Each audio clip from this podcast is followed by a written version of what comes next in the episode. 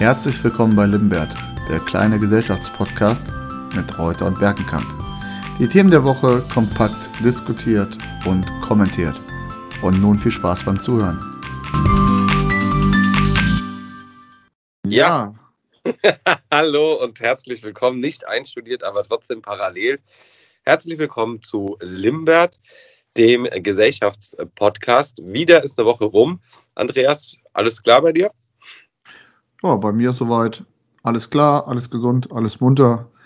Allerdings immer noch natürlich verfolgt man die Nachrichten sehr intensiv und da kann die Laune natürlich nicht ganz oben sein, äh, weil es schon, ja, schweres Schicksal ist und ähm, da fehlen einem wirklich die Worte. Da kann ich dir äh, nur zustimmen. Wir haben heute wieder drei Themen für euch äh, ausgesucht, die sich mit ganz interessanten Fakten und Gegebenheiten auseinandersetzen. Und ich würde sagen, wir starten auch direkt ins erste Thema.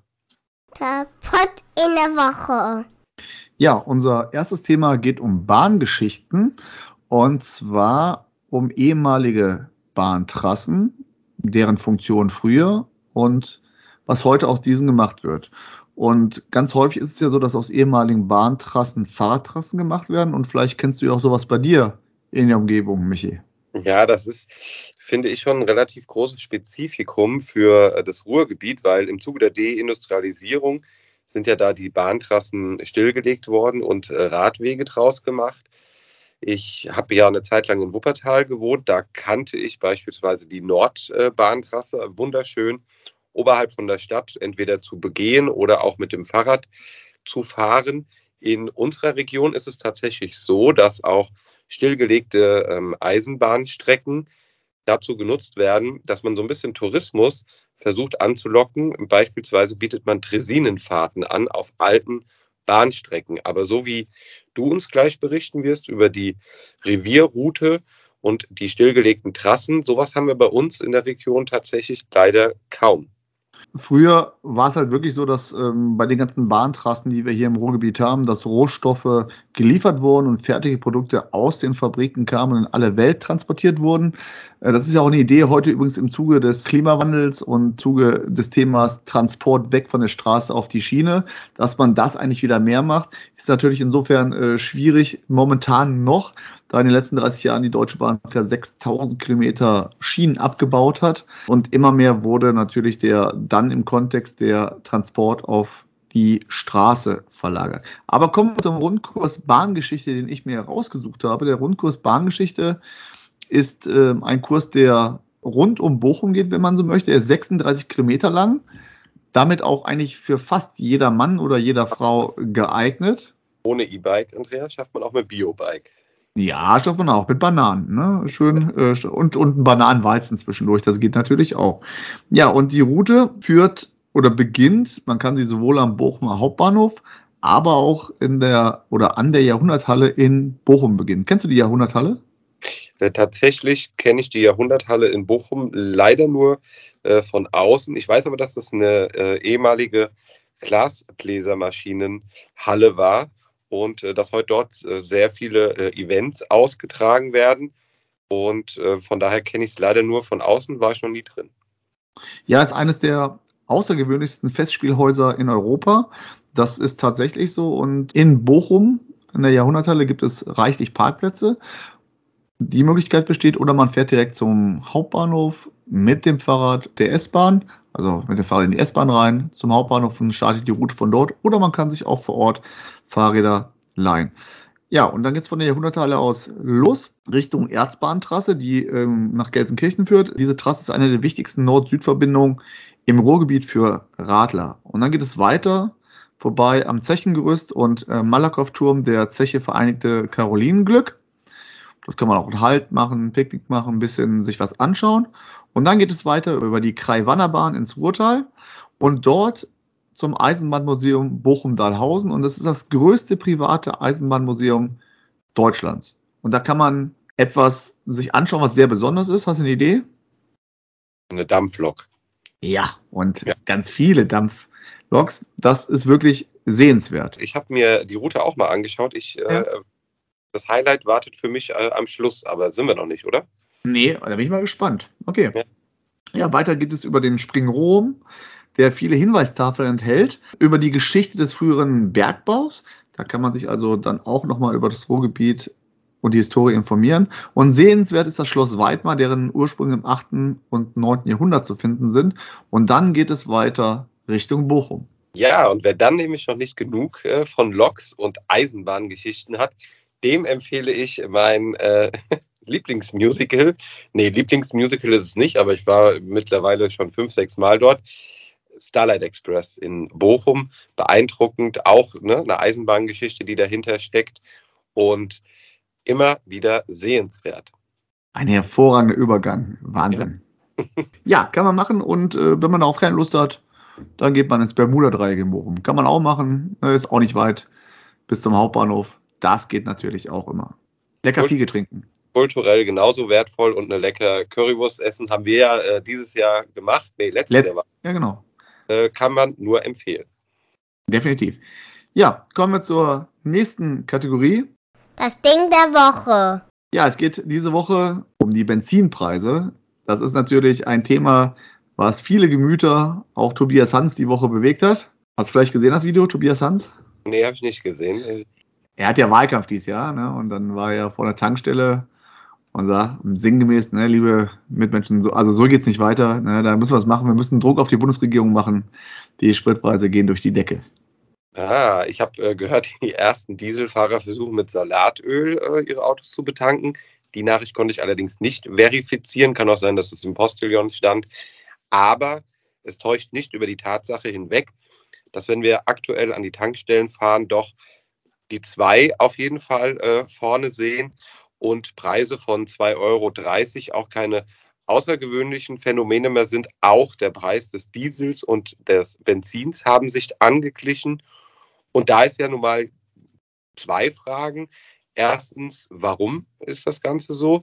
Und was kann man äh, dagegen tun? Also sollte hier nicht sogar die Politik eingreifen?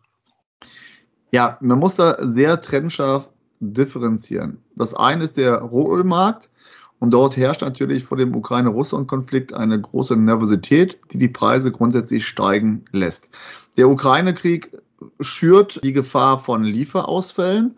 Das ist natürlich beidseitig. Die Frage, werden wir aus, äh, aus Europa oder aus Deutschland sagen, wir wollen nicht weiter von dort importieren, was ja bisher nicht der Fall ist, oder dreht Putin irgendwie den Hahn zu? Das ist so das eine Lieferausfälle im Bereich Rohstoffe, aber auch Handelssanktionen ist ein anderes Thema, was den Ölpreis weiter nach oben schnellen lässt. Und die USA, die ist ja weniger abhängig von russischem Öl als die europäische, speziell die deutsche Wirtschaft. Mal als Beispiel 2021 bezog Deutschland rund 34 Prozent seiner Rohölimporte aus Russland. Und daher wäre ein Ölembargo für die deutsche Wirtschaft sehr problematisch. Die Amerikaner, für die, das, die haben das ja schon verhängt, das ist weniger problematisch. Ähm, sie sind nicht so, da, so sehr davon abhängig. Sie erschließen auch gerade eine Alternative, die sie vor einem Jahr noch versucht haben zu stürzen. Venezuela. Ah, okay, also als, als äh, Herkunftsland, als Handels. Ja, ganz genau. Vor einem Jahr hat man ja noch vers äh, versucht, von amerikanischer Seite die sozialistische Regierung in Venezuela zu stürzen. Und Venezuela, das sozialistische Armenhaus der Welt, hat die weltweit größten Ölreserven und da versucht die USA jetzt Ersatzlieferungen ja, um herzubekommen. Hast du ja gesagt, die Abhängigkeit beziehungsweise auch die ähm, weltpolitische Geschichte aktuell lässt die Spritpreise ähm, einen gewissen Druck verspüren. Wir haben aber noch keinen ähm, Engpass, muss man äh, ganz klar sagen. Es gibt also quasi noch ähm, genügend auf dem Weltmarkt. Aber wir haben ja trotzdem diese enorm hohen Spritpreise. Wie kommt denn das, Andreas? Ich habe mal geforscht und habe natürlich auch bestimmt wie du mir mal die Aufgliederung der Steuern angeschaut. Und da fällt mir eigentlich beim ersten Blick auf, dass ähm, die Energiesteuer relativ hoch ist und dann auch der Spritpreis in der Folge. Du wirst vielleicht gleich noch eine etwas detailliertere Aufschlüsselung äh, uns darbieten können. Diese Steuer- und CO2-Bepreisung sorgt für einen höheren Spritpreis an den Tankstellen. Ja, die Hälfte des äh, Benzinpreises an der Tankstelle geht in die Staatskasse. Du hast von der Energiesteuer, das ist die ehemalige Mineralölsteuer gesprochen und bei einem Liter Kraft, Kraftstoff zurzeit zahlen wir rund 65 Cent für Benzin und 47 Cent für Diesel. Und auch bemerkenswert, seit der Einführung dieser Steuer ist sie noch nie gesenkt worden. Und 2020 flossen 14,9 Milliarden Euro aus dieser Energiesteuer äh, dem, aus dem Bereich Benzin und 19,6 Milliarden Euro ähm, Energiesteuer aus dem Bereich Diesel in die Staatskasse. Und über den Einkauf von äh, Rohöl äh, für die Spritproduktion bekommt der Staat nochmals Einnahmen durch die CO2-Steuer. Da haben wir ja schon mal vor ein paar Podcasts drüber gesprochen. Das ist ja die CO2-Steuer auf fossile Energien. Pro Liter sind das etwa für den Steigen 8 Cent. Und obendrauf dann noch, das ist ja das Besondere, kommen die 19% Mehrwertsteuer, aktuell circa 35 Prozent. Heute ist ja der Spritpreis wieder etwas runtergegangen. Das heißt, wir zahlen quasi eine Steuer auf schon gezahlte Steuern ist ja auch mal für mich immer die Argumentation auch bei der Vermögensteuer, mein Lieblingsthema, wie du ja weißt. Ne? Ja. Ja, wenn, wenn dann jemand sagt, ja, ja. ich habe doch schon mal mein Geld versteuert, warum soll ich es nochmal versteuern? Ja, weil ich dann an der Tanke genau das Gleiche mache. Tja, da ist ja die Frage, die sich auch Experten stellen, ist es jetzt nicht an der Zeit für die Politik zu handeln? Und da habe ich mich mal einfach umgeschaut, wie sieht das denn in Nachbarländern auch aus? Und habe herausgefunden, dass beispielsweise in Polen, Kroatien und Ungarn die Preise gedeckelt wurden. Und die Politik hat insofern eingegriffen, dass sie die Mehrwertsteuer von ehemals 23 Prozent auf 8 Prozent in diesen Ländern gesenkt hat. Ja, man könnte zum Beispiel auch sagen, man könnte jetzt einen Stopp machen. Das würde aber nur bei Diesel helfen, nicht bei Benzin. Und zwar, dass weiter kein Heizöl verkauft wird, weil Heizöl, das ist ja im Moment die Besonderheit, Viele, die noch Ölheizung haben, kaufen massiv Heizöl aus Angst vor Preiserhöhung. Heizöl ist aber letztendlich nichts anderes als eingefärbter Diesel. Und da es eine starke Heizölnachfrage gibt, steigen auch die Dieselpreise durch die Decke. Und das sehen wir auch an der Tanke, dass der Diesel auf einmal teurer ist als Benzin. Also man könnte da für Zurückhaltung propagieren beim Heizöl oder man könnte staatliche Angebote machen, vielleicht für den, für den nächsten Herbst, um jetzt Druck da aus dem Kessel oder vom Kessel zu nehmen. Mehrwertsteuer hast du angesprochen. Wie, was hältst du davon von der Aussetzung der CO2-Steuer vorübergehend? Tja, das äh, ist in der neuen Regierung, glaube ich, ähm, kein Plan, denn ich äh, glaube, die CO2-Steuer ist etwas, was äh, wir jetzt auch mit der neuen Regierung, äh, was auch eingeführt ist und was uns begleiten wird. Also ich glaube, das wird nicht ausgesetzt werden. Frage ist, würdest du Energie- oder Mehrwertsteuer senken? Ich würde dir die, äh, über eine Mehrwertsteuersenkung äh, nachdenken wollen. Wäre ja auch nur periodisch, bis die Preise weiter steigen. Tja, das ist ja die Frage. Also wohin äh, entwickelt sich das Ganze? Führt das etwa zu etwas oder verpufft der Effekt der Mehrwertsteuersenkung? Ich würde aber trotzdem gerne die These aufstellen und auch hier sagen, neben der, nach der Mietpreisbremse, wie wäre es mit einer Spritpreisbremse? Denn eine Spritpreisbremse würde auch zu also gesenkten Preisen und damit auch, finde ich, zu einer gewissen sozialen Gerechtigkeit sorgen. Weil wenn man jetzt auch die ähm, sozialen Medien die Woche verfolgt hat, es ist schon richtig teuer und je nachdem, wie weit der Weg zur Arbeit ist, wirkt sich das auf einen vielleicht auch Niedriglöhner enorm aus. Ja, sehe ich absolut genauso. Und ich finde es so ein bisschen populistisch und zu einfach, was ich teilweise im Fernsehen höre, wenn dann so Aussagen kommen, wie wir können ja jetzt mal ein bisschen frieren, damit wir die Ukraine unterstützen. Das finde ich natürlich insgesamt sehr populistisch. Das ist ein Problem, was über Jahre aufgebaut wurde, die Abhängigkeit. Wir müssen schauen, dass wir das die nächsten Jahre verändern. Ist jetzt eine, ja, gelinde gesagt, sehr unglückliche Situation. Ich möchte aber auch an der Stelle festhalten, was denn passieren würde, Ganz einfach gesagt, wenn wir dieses Handelsembargo auf Rohstoffe durchziehen würden, das würde in Deutschland die Wirtschaft, jetzt rede ich sogar mal von der Wirtschaft, schädigen. Es würde aber auch jeden Einzelnen, vor allen Dingen in mittleren und unteren Einkommensschichten, ähm, schädigen. Es würde Lebensmittel teurer machen. Der Trecker, der tanken muss, um dann die Felder zu ernten, der legt die Preise um. Öl ist quasi das Blut unserer Wirtschaft, unserer Gesellschaft. Und wenn das extrem teuer ist, werden wir es allen, allen Ecken und nicht nur äh, beim Heizen merken. Und von daher muss vor allen Dingen für mittlere und untere Einkommensschichten was gemacht werden. Und meiner Meinung nach ist auch da die Pendlerpauschale nicht die Lösung, weil es ist jetzt teuer und die Pendlerpauschale gibt es erst nächstes Jahr zurück. Korrekt, das äh, sehe ich genauso. Führt uns zum letzten Thema des heutigen Podcasts. Das Trüffelklo. Wir waren vor nicht allzu langer Zeit äh, in Cuxhaven. Ich weiß, dass du und deine Familie, aber auch ich, besuche euch ja häufiger, gerne an die Nordsee fahren. Und wenn wir jetzt mal bei Cuxhaven bleiben, ist es ja das Wattenmeer, was vor uns liegt. Und äh, das Wattenmeer, das in Cuxhaven sich ja auch durch Ebbe und Flut so weit äh, zurückzieht, dass man kilometerweit ins Wattenmeer laufen kann. Weltnaturerbe, soweit ich weiß, UNESCO Weltnaturerbe, das Wattenmeer. Und das soll heute unser letztes Thema sein. Ganz genau. Ähm, du bist direkt bei Cuxhaven. Das ist natürlich insofern interessant, weil Cuxhaven direkt an der Elbmündung liegt. Und auf der einen Seite soll das Wattenmeer besonders geschützt werden. Auf der anderen Seite überlegt man sich da auch die Elbe tiefer zu buddeln, damit auch die großen Pötte da reinfahren können. Das ist ja sehr gegensätzlich von der Argumentation. Worauf ich aber zunächst mal einen Blick werfen möchte, ist Spiekeroog, eine schöne ostfriesische Nordseeinsel, sehr ruhig, wirklich sehr schön. Und bisher ist es so, dass die Touristen dort Tide abhängig mit Fähren rüberkommen können. Und ab Juli 2022, also dieses Jahr, mal gucken, ob das mit, äh, mit den Lieferproblemen alles dann auch hinhaut, soll es in Spiekeroog eine Tide unabhängige Fähre geben, den neuen Watten Express, der Platz für 50 Passagiere bietet und selbst bei beladenem Zustand nur 70 Zentimeter Tiefgang hat. Die Fähre wird in Singapur und Indonesien gebaut und dann mit einem Spezialschiff nach Bremer Hafen transportiert. Da habe ich mir die Frage gestellt, zunächst mal, was ist das Motiv, warum diese Fähre gebaut werden soll? Ja, das Motiv ist relativ einfach zu erklären.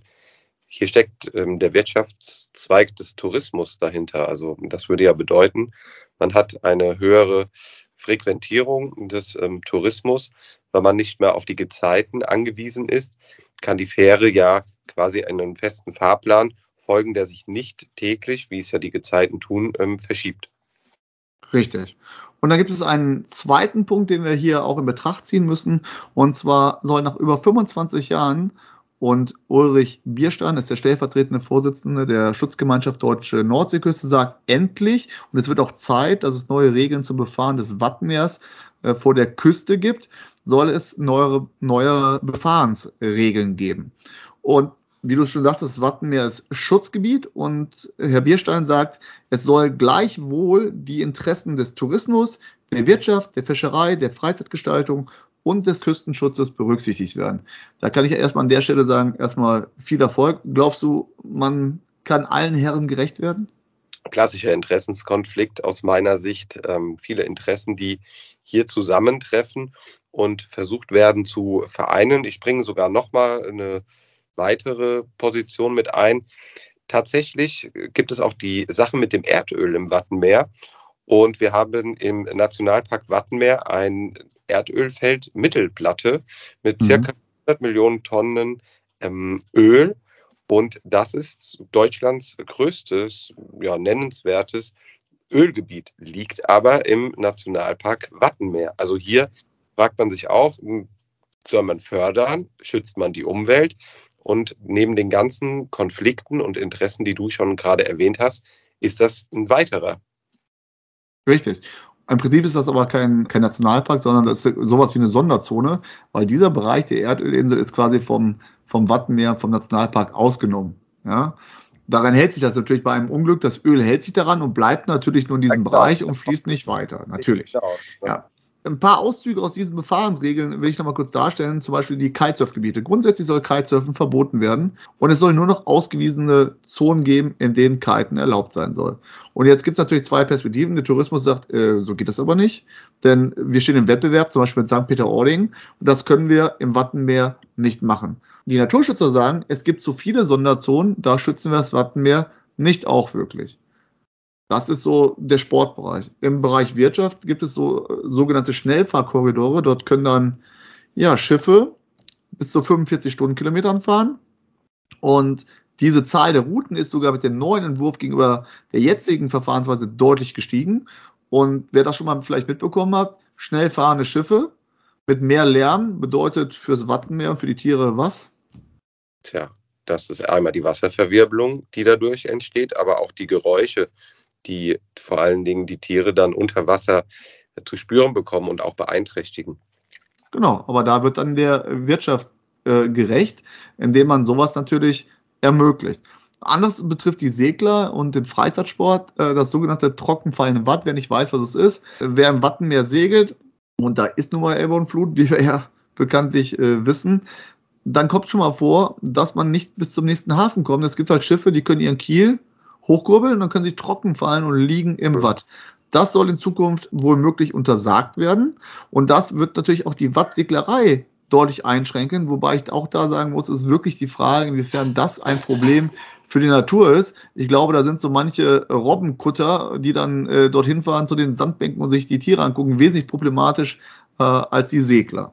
Wir äh, haben die Priele, die sich äh, mit Wasser äh, füllen und auch bei abfließendem, also bei Ebbe, immer noch mit Wasser gefüllt sind. Das wurde schon so einigen Wattwanderern zum Verhängnis. Es gibt einen Friedhof der Namenlosen und zwar ist das auf der Insel Neuwerk, die zehn Kilometer vor Cuxhaven liegt. Bei ähm, komplett Ebbe kann man auch von Cuxhaven bis nach äh, Neuwerk sogar laufen. Willi der Wattwurm ist auch äh, ein ganz beliebtes Tierchen, was immer wieder gesucht wird. Man kann sich im Watt taufen lassen, habe ich tatsächlich auch schon gemacht. Und man kann im Watt jede Menge Geld verlieren. Andreas, das solltest du ähm, berichten können. Pferdesport und Watt. Ja, Duna Wattrennen. Ich kann mich ja. noch schwach erinnern vor ein paar Jahren.